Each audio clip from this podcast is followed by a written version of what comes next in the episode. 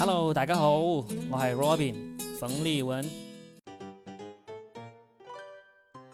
Hello，大家好，又来到我们新的一期说的全是梗的吹水栏目了。今天呢还是新年，那么我们也还是请到我们的老朋友老于。哎，大家好，我是老于，大家新年好。新年好，老于，你的那个爱康堂经络馆还在营业吗？过年期间？啊，这几天也跟。各大这个这个营业性场所一样，属于现在属于停业的状态啊。停业状态是吧？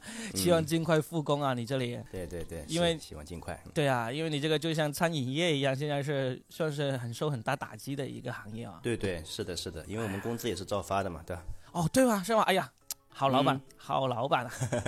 对对对，说一下我们这个浙江嵊州爱康堂青老馆免费赞助播出，而且他现在还在给员工继续发工资的好老板啊！所以大家听到这个节目，记得等到复工之后，疫情过去之后，对疫 疫情过去以后，赶紧来光顾我们啊！赶紧来光顾我们的那个于老板，给你亲自按摩啊！对对。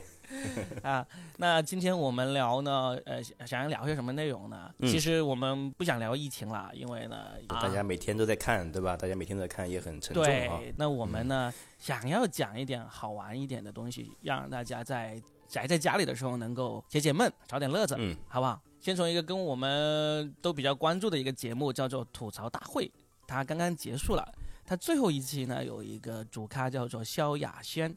我为什么我想要说这个萧亚轩呢？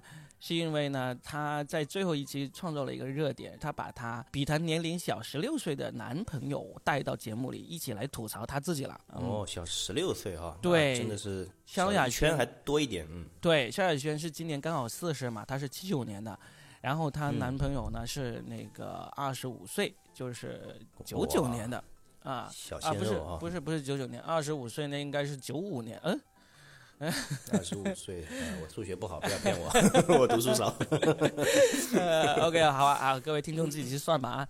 嗯嗯，然后呢，她这个男朋友呢就上了热搜，因为呢非常的又帅又有钱，呃，那个教育又好，大家都在搜啊，究竟她这个男朋友是什么神仙来历啊？各种段子也出来了，我给你看一个，给你看一个这期节目之后最红的一个段子，就是很多人都说，哎呀，好想像萧亚轩那样子找个弟弟来谈恋爱啊。微博上就有人发了一条微博说，你们都在说要跟弟弟谈恋爱。你跟弟弟谈恋爱和萧亚轩跟弟弟谈恋爱是完全两回事，你们清醒一点好吗？萧亚轩跟弟弟谈恋爱，人家弟弟家境殷实，履历优秀，身材完美，在美国长大，受自由精英的教育，相信爱情，娱乐项目呢是打橄榄球和徒步登山。而你跟弟弟谈恋爱呢，你的弟弟白天排队买鞋，晚上夜店蹦迪，微信里面加两百个漂亮的妹妹，抖音简介写着宠粉，私信会回。而他的娱乐项目呢，就是跟你哭穷，就是这么一个，所以这个段子就很红，因为确实这个萧亚轩的这个男朋友的履历实在是太优秀了，呃，在优秀确实对很多那个八卦的那个公众号已经扒了他的那个背景啊，他也是嗯。呃颜值啊身材各方面的简直是完美，人家的人家的优势不只是年龄啊，我们其他人一般人找的优势只是年龄，就是对对对，但是。这个萧亚轩，她其实号称是总共有十七任前男友啊，基本上每一个，对，基本上每一个要么就是那种娱乐圈里面特别帅气、身材特别好的，要么就是那些特别有钱的富二代啊那种。实际上，萧亚轩自己本身也是非常有钱的，因为他本身他妈妈就是台湾一个半导体公司的老总，就是身家是几十亿的那种。然后呢？强强联手。对，然后他自己本身的那个歌唱事业也是很红的，是亚洲天后的那种。他的唱片销量啊，还有演出这种收入，都是在亚洲女艺人里面是一线的那种。所以呢，实际上她有时候呃还传出很多她那个给男朋友的送的那个法拉利跑车呀，送什么很名贵的东西啊，这些都经常有这种这种新闻出来的。就是也有人就是嫉妒的人说，萧亚轩其实是在这用钱在谈朋友，但是人家那些男朋友本身也是很有钱的，并不是说需要。看中萧亚轩的钱，他跟我们的这个王王厂长不太一样哦，他这个 哪个王厂长？呃，王校长是王王思聪啊，王思聪啊，是的，是的，是不一样的。然后呢，就很多人其实也探讨过，说为什么萧亚轩她能够优质的男朋友不断，她究竟有什么恋爱秘籍？不是也有一个段子说嘛，这世界上什么东西都会老，但是呢，就只有一个不会老，那就是萧亚轩的男朋友。啊，就是说她的男朋友 已经都变成段子了。对，变成段子了。而且她男朋友其实确实都是那种比较年轻的。她在这一期刚刚结束的吐槽大会里面也有一个段子吐槽说，很多人在在议论她，在嫉妒她，特别有一些男的。他说：“我基本上是呃，过了二十五岁的男人都看不上，所以意思就是说，过了二十五岁人说的话我都不在乎那种。就顺便吐槽了一下，也自嘲了一下自己男朋友年比较年轻嘛。是的，以前说是那个简历上面对吧？过了三十五岁的人就不要对吧？萧亚轩这边过了二十五岁就不用考虑了，就是。对对对，为了这事情我还去八卦搜了一下，就是究竟这个萧亚轩他为什么能够跟这么多年轻帅气的男朋友谈恋爱？小的对吧？嗯，对。”他其实，在有一次在一期综艺节目里面也公布过他的恋爱准则，我觉得非常有意思啊，拿出来我我在这里读一下。然后呢，对，肯定有很多女观众感兴趣，我估计。对对对，然后老于你也听一下，就是觉得哎，有里面有哪一条是有感觉的，我们可以拿出来讨论一下哈。张小轩他公布的的十个恋爱准则啊，第一个一定要出门认识新朋友，第二个放下无谓的矜持，第三要选对地点遇到爱，第四。认清事实，他其实没有那么喜欢你。第五，不要时时刻刻黏着对方。第六，适时的转移注意力。第七，坚守爱情原则，不要冲昏头。第八，好姐妹永远是你的后援。第九，沟通是很重要的事情。第十，不爱了也没关系，其实当中有爱过就好了。十大恋爱准则，老于你觉得哪一条是让你觉得哦？很有新意的。先说，先先先说一下啊，我感觉这十条其实都很有感触啊。我觉得不光是女生能用，其实对男生来说也是一样的，对吧？特别的话，我觉得对第二条就是不要太矜持，对吧？嗯，这个不管是对女生对男生其实都一样，我觉得。嗯嗯嗯，我觉得这个也很对，因为现在确实中国女生那个矜持的太多了。但是从男生这个角度啊，从男生这个从男生角度，我是这样觉得的，因为为什么呢？我们以前有一期不是有聊到那个。小孩子，我女儿的事情嘛，就是不知道聊，好像聊早恋聊到的，就是说她在幼儿园喜欢个男生，然后到处说他是我男朋友，然后嗯是的，身边的大人啊，包括他外公外婆，包括那个幼儿园的那个其他家长啊，都一看到这种情况都会说，哎呀，女孩子要矜持一点，不能这样子说的，对的，嗯，对吧？就是这种教育是从小就开始的，一直到现在长大了，也是觉得嗯。还有什么呃，男追女隔重山，女追男对对对隔层纱那种那种的隔重山，意思就是你就是那个矜持放在那里，我没那么容易去让你打开心扉的这种。是一个甚至一些舆论的压力，对吧？要求女孩子就是不能太主动啊，对吧？这些。对对，你当然你可以从这个角度说说我们男生不会追啊，如果你会追的话，女生很容易放下矜持的。但你真要这样说的话，那就那就没办法了，就是。人家恋爱天后给出来一个准则，让你不要那么矜持，你你硬要说矜持是好了，那你就不要怪自己做不到像萧亚轩那样子了嘛，对吧？嗯，双方都应该主动一点，嗯。对啊，然后里面我其实对第四条，你对哪一条啊？你对第四条还挺有，嗯，就是他劝这些女生说要认清事实，他其实没有那么喜欢你。这个其实我怎么想起来一部片子的名字？对，是这个，对吧？嗯，就有一部好莱坞片子也是很红的，就叫做对的，呃，He's not 中文译名，哎，对，He's not that into you，好像是这样子。对，对的，对的，嗯，对对对，中文译名就是这个。嗯对，他讲的也是这样一个道理，就是说不要觉得他就真的要把百分之百所有的精力都放在你身上，一一旦喜欢你的时候就。眼里就容不下任何其他别的喜好了，甚至包括是他的那个最爱的什么游戏啊、工作啊，都要为你让路了。而且啊，而且反过来说，如果真的他把所有的心思全放在你身上，没没一段时间之后，你可能就不喜欢这个人了，因为他除了你，好像其他什么都没有。哎，你你最近不是刚好也有这个体会嘛？就是你跟你老婆都困在了这个店里面，对的，嗯，对吧？就是两个人日夜相处，是不是又找回了恋爱的感觉？这个呃，恋爱的感觉反正不好说，反正是大家的就是相互的缺点啊，什么都可能会放大一点，对吧？不过还好了，就是说我们沟通还会比较多，就显显得就好一点，是吧？那还行。然后我觉得还有其他的都其实包括第六点，适时转移注意力，其实跟这个第四点也是，哎是，其实四五六都差不多，是差不多。嗯，对，五是不要时时刻刻黏着对方，六是适时的转移注意力，这四五六这三点其实是。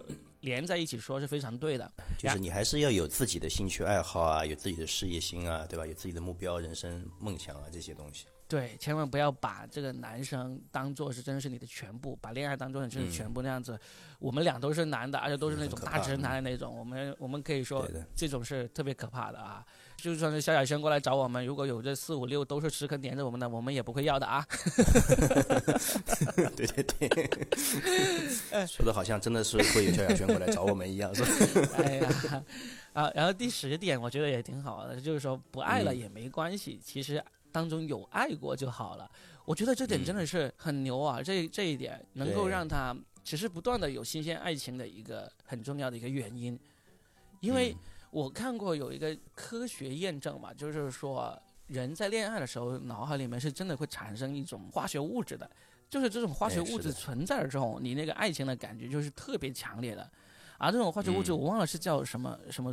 什么名字了哈？对，我也听说过，但我也忘了叫什么名字。嗯，他们就说这种化学物质存在的时间呢，其实只有最长只有两周，几个月就是对吧？没有没有，只有两周哦。所以当你爱上一个人，然后那种恋爱的感觉非常非常强烈的时候呢，其实这种隔离那个两周就是现在就是 对，没错没错。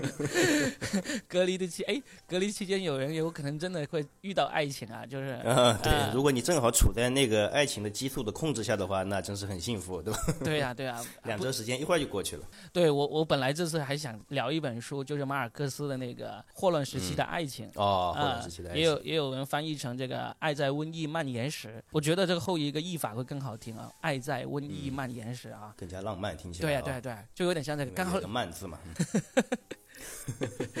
刚好两周时间呢，啊，我觉得这个其实真的可以，可以聊一聊啊，为什么是两周的？对的，就是这两周时间刚好又看了这个萧亚轩的十大恋爱法则。你嗯，你想啊，是不是有人说过爱情本身就是一种病毒？是不是啊？病毒，你看正好潜伏期就是两周。嗯，哎呀，我们好好不容易啊，在这个话题里面找到了一些温暖的一个切入点。对对对，好吧，我就觉得哎，萧亚轩这个真的是非常有意思，然后也是这段时间为数不多的我们能够从。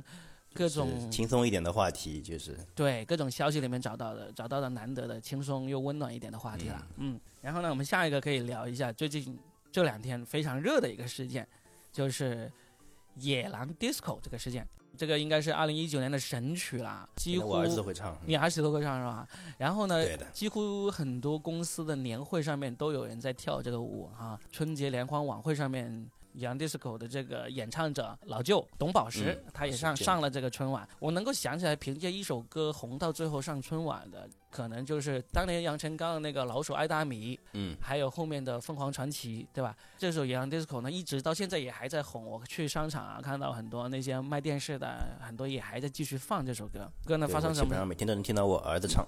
每天每天呢，这么热爱啊？对。然后这首歌呢，发生了一个什么事情呢？就是。有一个那个律师，他前两天发了一个公众号来说，这个《野狼 DISCO》呢其实是侵权的，因为这首歌的伴奏啊，它的作者是芬兰的一个音乐制作人，叫做呃那个名字很难读啊，亚西啊，对对，哎，这个他的这个名字是芬兰语嘛？就是我看到跟英语名字有点不太一样。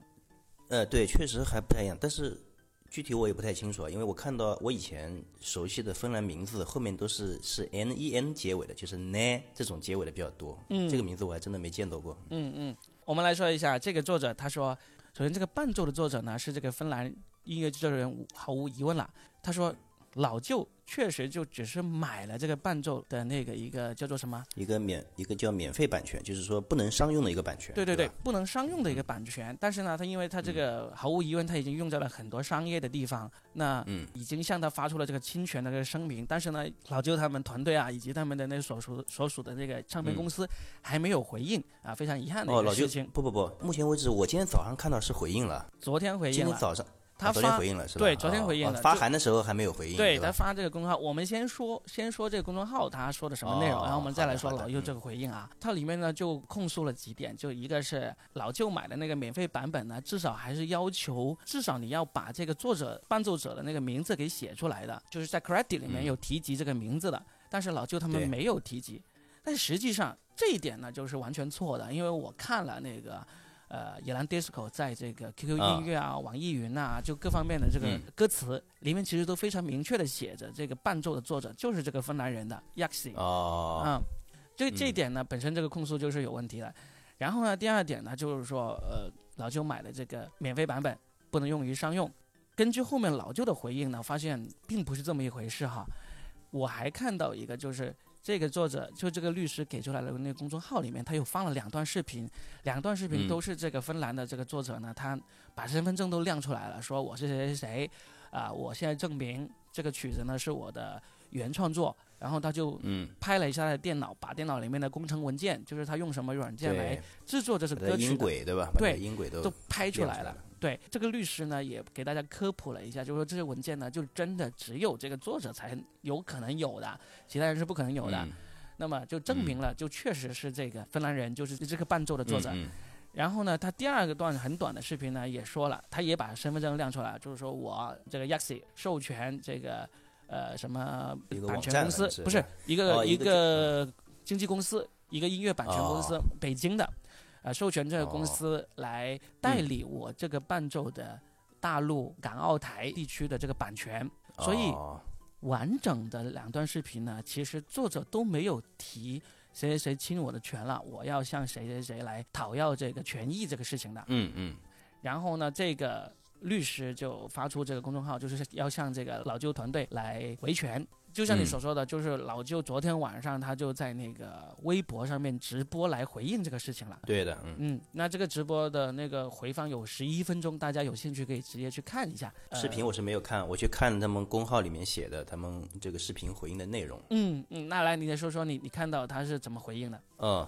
我看到的第一就是说，首先呢，他关于这个版权的问题，嗯，老邱他说他一开始确实是买了那个，就是一开始不能商用的版权，嗯，但是好像在那个不能商用的版权里面的描述里面，它是有可以用于，呃，一些商业用途的条款，对。对吧？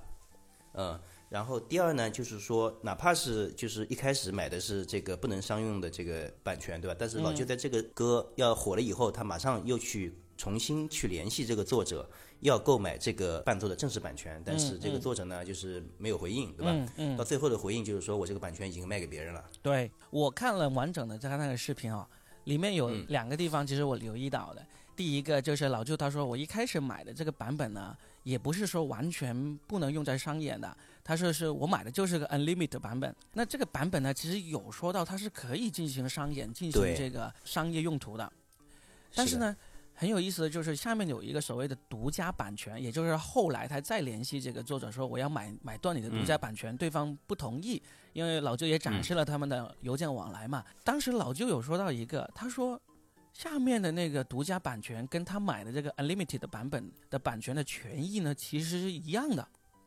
哦，就是下面的版权也是说可以商用，那我我自己买的这个 unlimited 的那个版本也是可以商用。那从这个金钱的角度来说，我当时还是一个穷歌手。对，就区别区别在哪里？就是对，区别在哪里啊？没有什么区别。我我觉得我这个买的这个 unlimited 的版本已经够用了，九十九美元够用了。那我当然就买这个了，对吧？你这个独家的那么贵，几千美元那么贵，我当然要买这个便宜的也够用的这个版本就好了，对吧？地主家也没有余粮啊，我有钱我也不是白乱花了，对不对？何况根本就不是地主，对不对？所以呢。我我看到这个，我就有一点点怀疑啊，就是因为当然也没有去深入的去看他真正的版本。那个律师呢，他在公众号里面其实是有亮出他这个合同，有说老舅买的那个版本。的那个使用范围是不包括商演的，很可惜我没有这次功课没有做好，没有仔细的去读他那一份法律的授权范围。但是按照老旧的那个录那个网站上的那个截屏描述，对吧？描述是授权描述。对，我就想有没有可能是这个网站有点搞错？因为我觉得你 unlimited 版本跟这个独家的版本怎么可能那个授权范围是一样的嘛？对不对？对，是呀。嗯，就是说我就有一点点怀疑，有可能是网站它在这个在网页上。写的那个网页把两个版本的那个授权范围用了同一个模板，就是把两个有可能对，嗯，是有可能的。对，把这两个范围呢用了同一个内容，但实际上等到他去签那个协议的时候呢，就有明确的，因为协议毕竟很严谨嘛，是吧？那协议上面呢就有这个授权范围呢是说清楚了的，就有可能是老舅买的那个 unlimited 的版本呢，确实是不能商用于商用的。但是，但是我想说的，但是呢，就算是像我猜测的这样子。你那个 unlimited 版本，或者说这个所谓的呃不能商用的版本，它就算是九十九美元不能商用，那嗯，现在很多人在带节奏说老旧这首野狼 disco 什么抄袭啊，呃，什么盗窃啊、偷窃啊这样子，我觉得其实都不应该这样说，因为对，是的，其实是不成立的。对啊，因为你说白了就是一个商业行为，我没有根据这个合同来来做事的这么一个行为嘛，那你没有根据合同做事，那该罚的就罚，该索赔的就索赔嘛，对吧？就首先跟抄袭是完全沾不上边的，因为这种说唱歌手在国际上买 beat 这个。买这个伴奏这个事情呢，还是一个惯例，就是有很多人，因为一个歌手，你看这首《野狼 DISCO》，作词、作曲、演唱都是老舅自己。从伴奏的角度来说，我买一个伴奏，当然你也可以说啊，你就是因为听到了这个伴奏，才激发了你这个灵感来创作这首歌、这首词，那很正常啊，对不对？我看到某一个别人的脱口秀演员的演出，然后激发了我想写一段同样主题的那个那个内容，这个。这个说说得过去啊，对吧？你不能说我抄袭吧？我写的是完全不一样的东西。就像周星驰那个，对吧？你的、你的、你刚才这段舞激发了我心中的一团火。对的，嗯，所以呢，我们今天聊到这个事情，也就是说，关于你说野狼 disco 抄袭，这是肯定完全不存在的。那么，对，而且老舅也没有想隐瞒这个事情，其实，对吧？对，因为老舅这个人，我听到他其实他也上了吐槽大会嘛。然后呢，他也上了我们呃另外一个脱口秀演员就教教主他们的那一期无聊斋的那个播客，上了上去聊天聊了聊了一个多小时，我也完整了听了那一期，我就感觉这个人是很真实的一个人，他是一就一二就二，他并不是说我是那种特别的沽名钓誉的那种人，而且他也是真的是从草根开始，就他之前也写了很多歌，呃发布了很多歌都不红，然后突然间这首歌就红了。但这首歌他也完整的说了他整个创作过程的创作的心路历程什么之类的，肯定是他自己创作的，所以你说抄袭这个是不存在的。但是你说侵权这个存不存在呢？那可能后面还会有这个进一步的那个资料放出来啊。而且从我刚才的那个猜测来说，我觉得很有可能，确实就是。网站上面就误导了这个购买者，就以为就看到这个 unlimited 版本跟这个独家的版本完全没有区别。那是个正常的没没那么有钱的人，可能都会买那个 unlimited 九十九美元的版本，对呀，因为谁也不知道它会不会火这个东西。对呀，对呀，所以呢，我们就看后续吧。但至少我们这里能够告诉大家的就是，你们还是放心的继续喜爱你们喜爱的这个野狼 disco 啊，放心的去唱，放心的去跳。这首歌没有抄袭，这首歌呢是真正的原创，只不过呢，它在伴奏这上面呢是跟这个争议，就是对对对对对，有一点点争议 啊，不要担心，你出去听这首歌会被人说，哎呀，你怎么听这种抄袭的歌啊？没有这回事啊。但是这个律师的声明里面有一最后有一句话啊啊，我觉得非常有意思。总结那里有一句话是这样说的，他说，呃，大家都知道作者。w i l l h y a x i 生活的国家呢是全球社会福利最高的北欧国家芬兰，啊，用高晓松老师的话来说呢，就是到了北欧，我觉得自己的内心很丑陋、很粗鄙，所以呢，请不要用因为歌火了，所以想出来分一杯羹的这种思维来考虑我们这个维权。我看到这句话，我觉得非常有意思。首先，这个说法就。哎，我在生活在高福利国家，我就不想分一杯羹的吗？如果这个事情本来就是该我分的那杯羹，我我当然可以分了，对不对？嗯，我我倒是想接你这个话说啊，就是因为你刚才指出了，就是刚才那段视频啊，它其实是两段视频，对吧？嗯，所以说其实作者本身可能真的是没有主观上的意愿来分什么东西，但是。也也不排除，就是说代理他就是这个版权的公司有可能就来分一杯羹，也有可能，你说是不是？对，其实，在老舅的视频里面，他也暗示了这个可能性。首先，我非常明确的看了这个作者两段视频，他没有说我要向谁追讨权益的这个说法，他只是非常明确的说明了我是作者以及我授权给谁帮我去代理版权的事情这两点。嗯。然后呢，老舅里面有说到一个，就是他不是歌红了之后呢，他想去找这个作者说要买这个独家版权嘛。作者没有同意他，然后呢，结果后来就过了不久，就有一个台湾的这个商人过来找他说：“我已经买了这首歌的独家版权，啊，现在呢，我们来谈合作吧。”他就有跟老舅说啊，希望你再出一个版本，是用一个闽南话还是哪里的话来来唱这首歌的。嗯，然后老舅团队当然也觉得也可以谈啊，对不对？对方呢就开出了一个很高的价格，就是这个价格很高，就是分成啊，就是这首歌收益之后呢，他们要分去多大一笔这个分成，他们就觉得这个价格有点太高了，就这个事情呢没有谈拢，没有谈拢的情况下呢，就出来了这个所谓的维权声明。所以你刚才说的这个猜测。其实也是也是很大的可能性存在的。就是，是的，嗯，就是就是有人看到这首歌火了，然后呢就跑去找这个作者说：“我来买下你这个独家版权，然后呢我帮你去代理。”因为当时老舅去找这个作者的时候呢，他肯定也没有说说要开一个什么很高的价格来买他这个独家版本嘛。但是如果这个买下版本的这个人用了一个作者很难拒绝的价格买下了这个版本，然后他就拿着这个版权来去找老舅来谈合作，最终呢没有谈成。然后呢，就出了这么一个维权声明。这个从逻辑猜测上面，其实也是能够挺说得过去的，对不对？对，是的。嗯，我甚至于怀疑那个芬兰的作者，他本身都不知道在这边发生了一些什么事情，都有可能。嗯。啊，不过这也可能性不大，因为这毕竟太火了。对，也是猜测。别人可能也会去告诉他，哎呀，现在有这么一首歌，对吧？对对对，行，反正老舅这个光呢，我们就吃到这里，很快。应该会有后续的这个声明出来，我们也可以拭目以待。对专业的法律人士会来说这个事情。对啊，看看后面会这个事情会进行到哪一步。但至少从我们的判断来说，大家这首歌你可以放心的唱，放心的听，没关系啊。人家只是在商业上有一个目前暂时还没有解决的纠纷而已。对，是的。哎，但是我我们刚才最后聊到这个芬兰啊，我就想可以引出我们下一个话题，就是。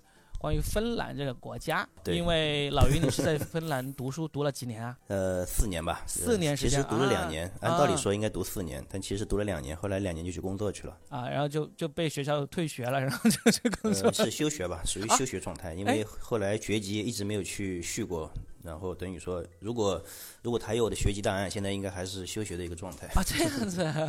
哎，对。好啊，我们我们就可以聊一聊这个人。他说到芬兰是全球福利最高的一个国家之一嘛，对吧？对啊，是的，嗯。然后我们今天不是要聊一些开心的事情嘛？然后你这芬兰这么长，对对对，嗯。而且，哎，说实在的，你在刚才你在提到刚才那个最后的那那段话的时候，福利最高给的我的这个回忆啊，不如你后来说的高晓松说的，对吧？在去了这个国家之后，你就会感觉自己这个非常的粗鄙、卑微，对吧？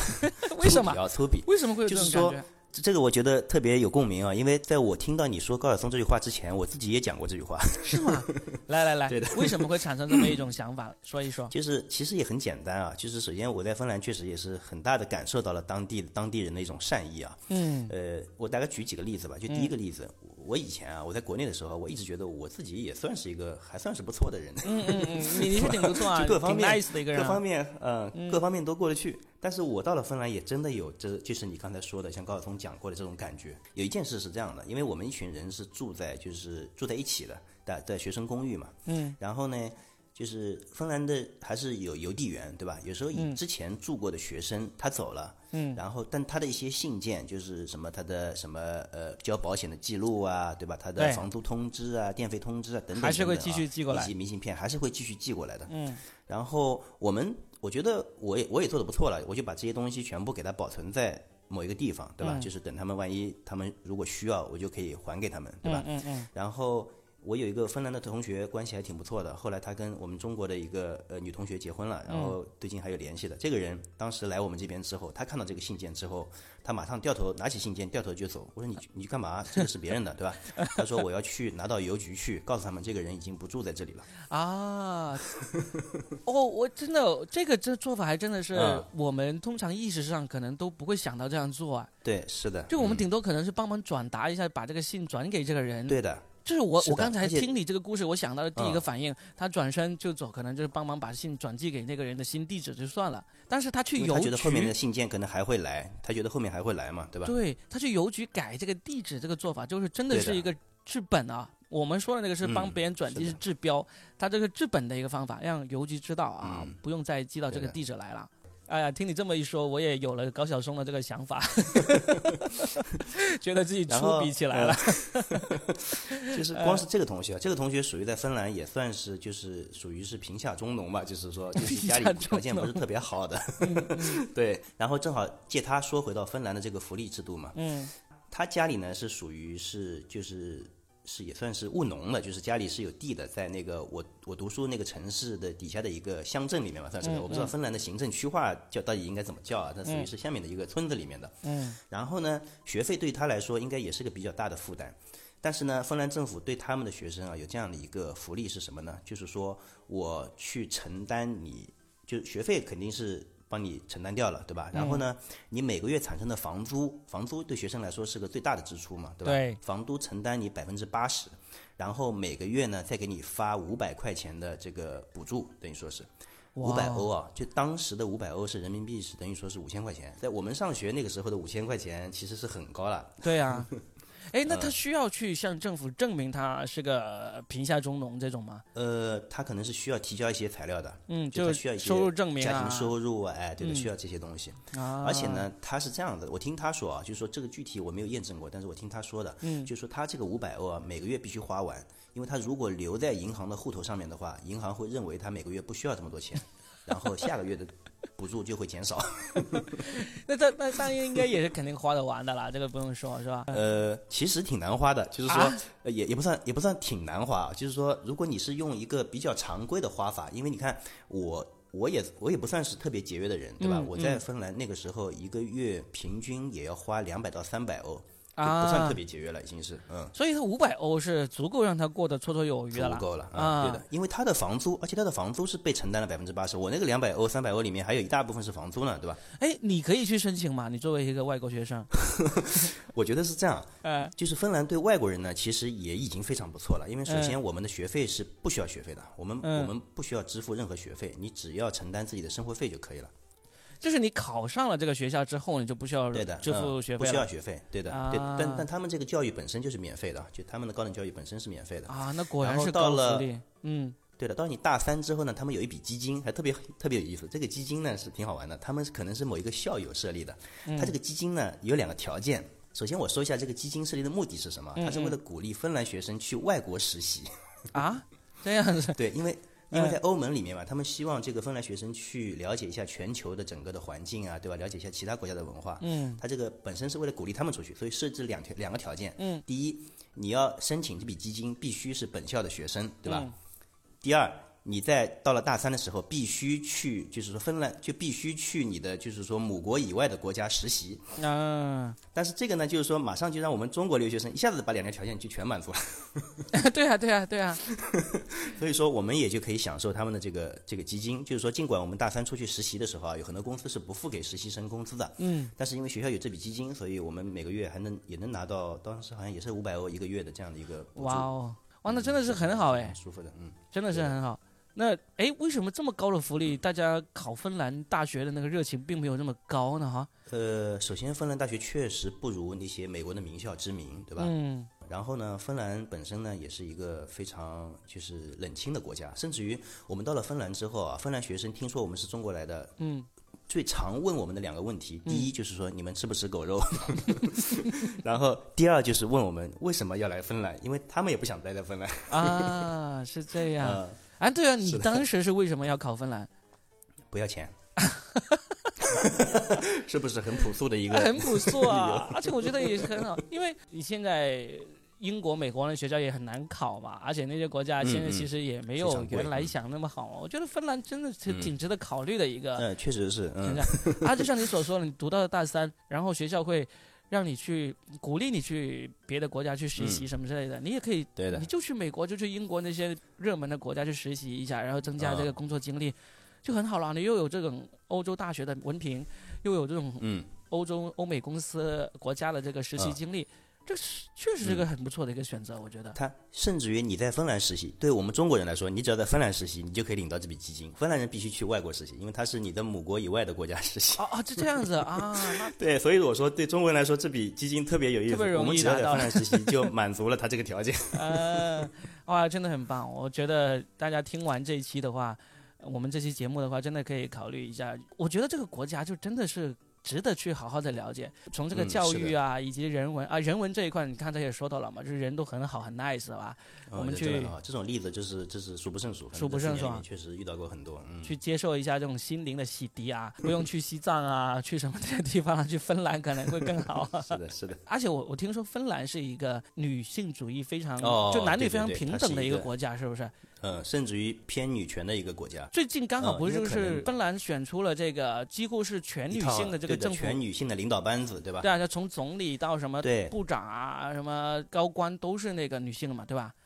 对，这个可能跟他们的文化也有关系啊。就是我去的那那四年，其实那个总理就是女的。这次上来上台的女性她更加的年轻嘛，对吧？而且整个内阁全部是女的。嗯，对我当时去的时候，我们的校长、警察局长什么全是一系列全是女的，清一色都是女的。警察 局长都是女的。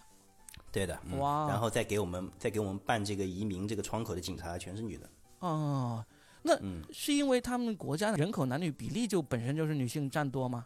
呃，这倒不是，我觉得跟他们文化有关系啊。就是我们去了之后，芬兰当地芬兰人也跟我们讲，就是芬兰女生是非常厉害的。嗯。然后我们也发现，就是他们平时教育男孩跟教育女孩很不一样。嗯嗯。就他们那边啊，我听到过家长就是这样跟男孩说的，小孩嘛就不管了，大家都在一块玩嘛，对吧？嗯嗯。男孩的家长就把男孩拉回去说：“你不要跟这些女生一样在外面疯跑，再跟他们一起皮。”刚好，刚好撞，刚好相反，刚好相反，跟我们。哦，那所以就是一个男女平等意识很强的一个国家。是的，日常生活中有感受到，除了你刚才说的，你去办很多事情，看到那些政府官员、公务员都是女的之外，那平时生活中有遇到这种男女？现实生活中呢，有两有两处啊。嗯。第一呢，就是说我在芬兰呢，我当时也很有意思，我在芬兰学习了太极拳，我报了他们的一个太极拳俱乐部。然后，哎，我先问一下，那个那个教你太太极拳的是中国人还是芬兰人？是芬兰人，他是在中国学的太极拳。嗯，我的天哪！好，好，你继续说。特别有意思啊啊！然后他们那个太极拳俱乐部里面，我发现了一个就是很明显的情况是这样的，就是女生啊特别善于沟通。嗯。然后因为太极拳嘛，大家到点了之后就会到一个体育场里面去。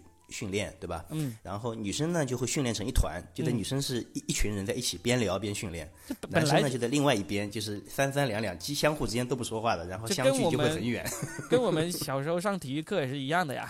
呃，这点倒是也是啊，因为女性她擅长交流，对吧？对，扎堆他们擅长啊，上洗手间都要一起去的那种。对的，嗯。然后第二点呢，是我们小区里面的女孩，确实女孩非常皮。嗯。就是我作为一个。很少的亚洲人对啊，出现在这个小区里面。有一次，我就推着自行车要离开这个小区的时候，被几个很小的女孩，估计就十岁左右的小女孩拦住了。嗯，三个小女孩就小太妹一样把我拦住了。啊，要糖。然后，我一开始不知道是什么，但是我那个芬兰朋友坐在旁边，他也他也不过来帮我，就在旁边就是看笑话。他们用英语跟你交流吗？没有，他们小孩不会，基本上小孩可能没有上过，还没有上到英语课，还不会说英语。啊啊啊！就是叽里呱啦的用芬兰语在跟我说什么。后来。后来还用脚来踹我那个自行车的前轮，翻我的包。你你就是怎么招惹到这小太妹了？对，我不知道，因为他们很小，对吧？就是好像也没有什么人畜无害这种感觉。嗯嗯嗯。后来后来就是说，他们离开以后，我问那个芬兰同学，他说他说这群这群小姑娘在在说这个外国人包里面怎么连巧克力都没有。呃，那真的是小太妹，你没有留下买路钱呢。哎呀，挺好玩的。对，我还想起一个事情，就是也是网上流传很广的一个一个说法，就是说芬兰人他们其实是人和人之间这个有一种社交恐惧，哦是不是？对对对，就是他们去排队啊，就是都是上一个人跟后一个人的那个间距有那一两米那么远的，就是因为不想跟对方靠的那么近。是有这个现象吗？这个呢，说实在的啊，我也我也看到过很多的，就是公众号上面发的照片什么。嗯。但是呢，在我待的那个城市，我没有发现这个现象。有可能，第一呢，有可能是因为我出去的并不多。嗯。第二呢，那个城市，因为我估计啊，就照片上拍的是赫尔辛基这种大城市，我待的是北方的一个芬兰排第五人口排第五的一个城市。嗯。所以说，可能外面呢也没那么多人。这个社交恐惧呢，没有这个感觉。多多少少有一点，因为首先那边人就很少，然后平时的娱乐活动也不多啊。哪怕是我自己啊，这个四年下来，我自己都有一点像这种，我觉得有点像漫画上画的这种感觉。就是万一碰到门口有邻居出门，对吧？我会先等一等，等他先走了，我再出门，免得去打招呼。他确实性格上很闷，这个是大家有共识的。哪怕芬兰人自己也知道，他们他们这个这个国家啊，也很喜欢喝酒，有点像俄罗斯，因为他跟俄罗斯接壤嘛，他很像。嗯。他喝完酒之后，整个人是不一样的，就是特别的热情来跟你说啊干什么，然后要来你这边玩。我也遇到过这个，就一个陌生人来敲你门，然后跟你说啊你是什么国家的，哎呀欢迎你来这边啊，然后留了电话。后来真的要找他玩了，电话打过去，他就不知道你是谁，然后 马上就把电话挂了。那不就渣男吗？呃，哎，你说到这个，我想起来，你刚才我们呃开始之前聊啊，你好像说好像是说芬兰，他其实也有这种家暴这种事情哈。啊，但是呢，对的，这里面这个家暴的那个使用暴力的那一方，好像是女的比男的要多，是不是？我听到这个，这个我也是听说的，这个我也是听说，因为确实没有面对面的看到过。嗯嗯嗯，就是芬兰男芬兰男人有时候聊起芬兰女人的时候，就说芬兰女人非常厉害，然后他们说这个有百分之八十的家庭暴力都是老婆打老公，是吧？具体，因为他也没有当着我的面就打过他，所以我也 我也不知道，为了证实一下，然后带你去他老婆面前，让他自己被老婆打一顿，是吧？然后我为什么会提到家暴这个事情呢？是因为我想聊今天我们的最后一个话题，就是呃，有一个电影明星叫做 Johnny Depp，约翰尼·德普，非常著名的一个明星了。他是演那个《加勒比海盗》里面那个杰克船长的。然后对，之前还演杰克船长，我就知道了。我就看你没有什么反应，我就猜你是不是想不起来他是谁啊？对对对，呃，真的是非常算是好莱坞的一线的男星了。他从二零一五年跟他前妻跟他老婆离婚，就就闹了一个很狗血的事情，就说他是家暴啊，打他老婆，就一直这个事情呢，到现在已经五年时间了，就中间他老婆告他，现在轮到轮到他告他老婆，就各种各样狗血的剧情，大家有有兴趣的话，就可以去好好的去八卦一下，从这个从一五年到现在的这个离婚的这个案件，但是呢，最近出现了一个反转，一直以来。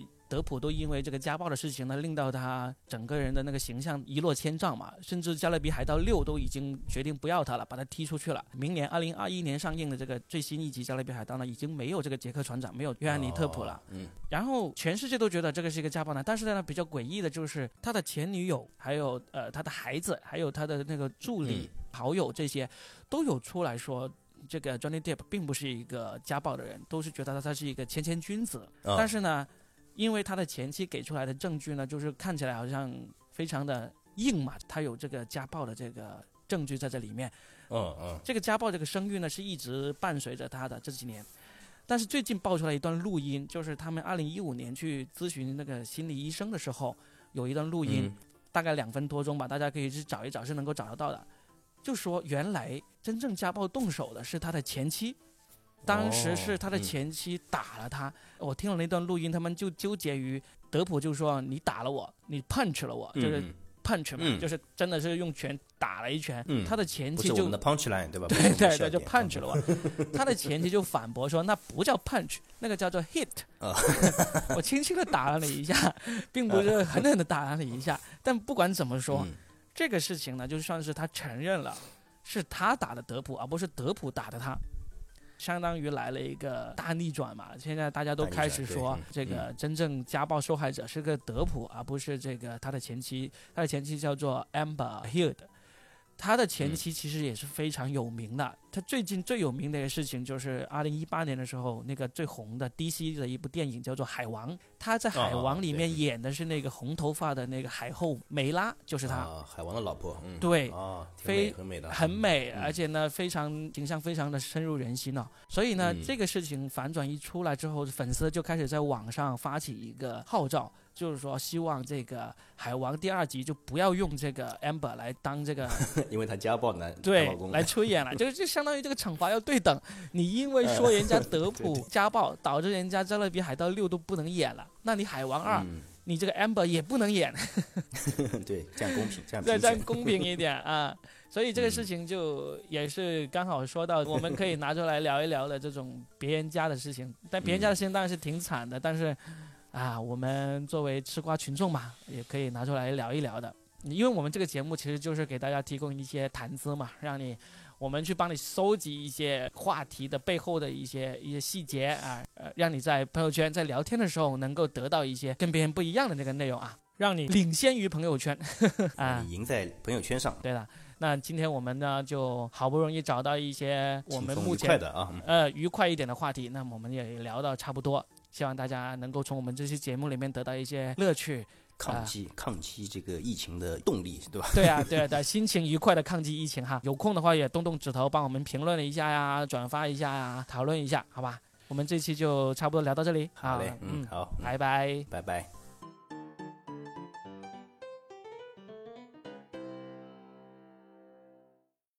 最后给大家放一首我的好朋友，也是孤鹰刀乐队的主唱方小天。他们乐队一首非常好听的歌曲《This City》，希望我们的城市尽快回到正轨。